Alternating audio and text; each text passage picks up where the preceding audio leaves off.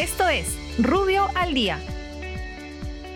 Buenos días, soy Raúl Campana, abogado del estudio Rubio Leguía Norman. Estas son las normas relevantes de hoy, martes 6 de octubre del 2020. Trabajo y promoción del empleo. El Ministerio de Trabajo aprueba disposiciones para que los empleadores comuniquen la ampliación del plazo máximo de la duración de la suspensión perfecta de labores debido a la prórroga de la emergencia sanitaria decretada hasta el 6 de diciembre del 2020.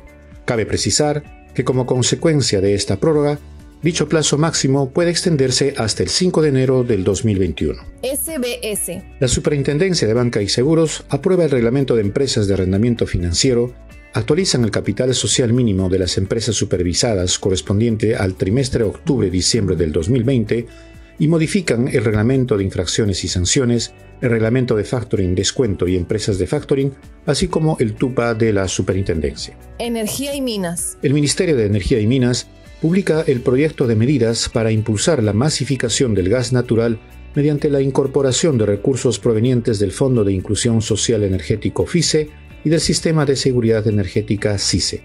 Dicho proyecto se encuentra habilitado en el portal web del Ministerio por el plazo de 10 días hábiles a fin de recibir comentarios y sugerencias. Poder Judicial. El Consejo Ejecutivo del Poder Judicial dispone el reinicio de labores, así como el cómputo de los plazos procesales y administrativos en los distritos judiciales ubicados en las provincias que se encontraban en cuarentena.